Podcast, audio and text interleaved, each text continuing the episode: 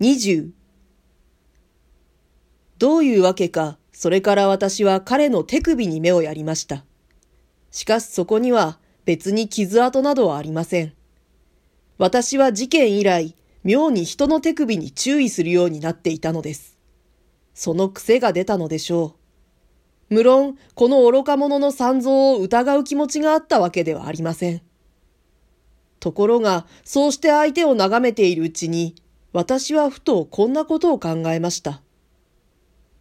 昨日からたびたび聞かれても、この男は何も知らないと言っているけれど、それは尋ね方が悪いのではなかろうか。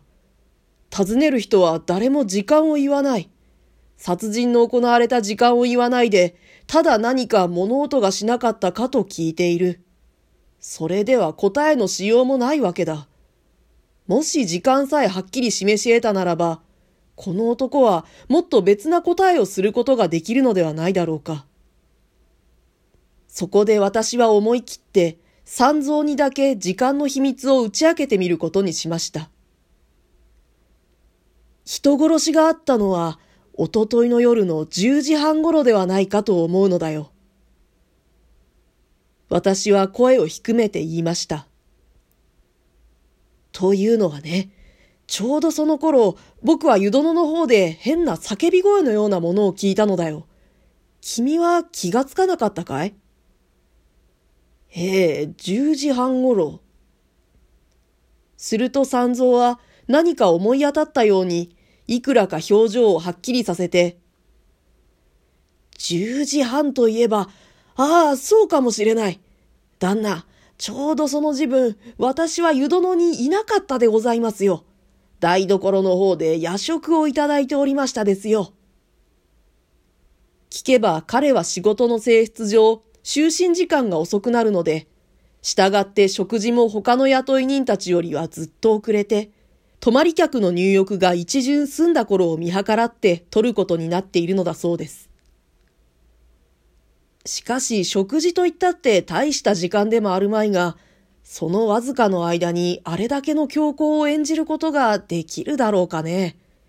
もし君が注意していたなら、食事の前か後かに何か物音を聞いているはずだよ。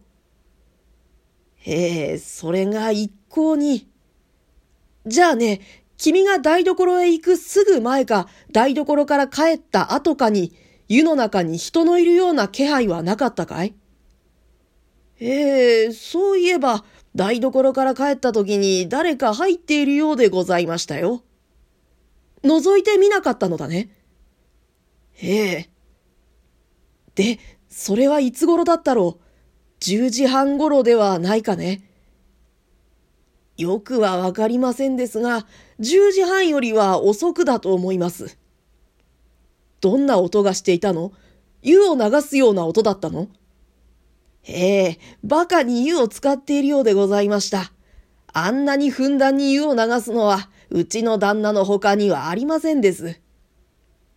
じゃあ、その時のは、ここの旦那だったのかい？へえ、どうも、そうでもないようで。そうでもないって、それがどうしてわかったの？咳払いの音がどうも旦那らしくなかったので。じゃあその声は君の知らない人のだったの？ええ、いいえ、なんだか河野の旦那の声のように思いましたですが。え？河野ってあの26番の部屋の河野さんかい？ええ。それは君、本当かい？大事なことだよ。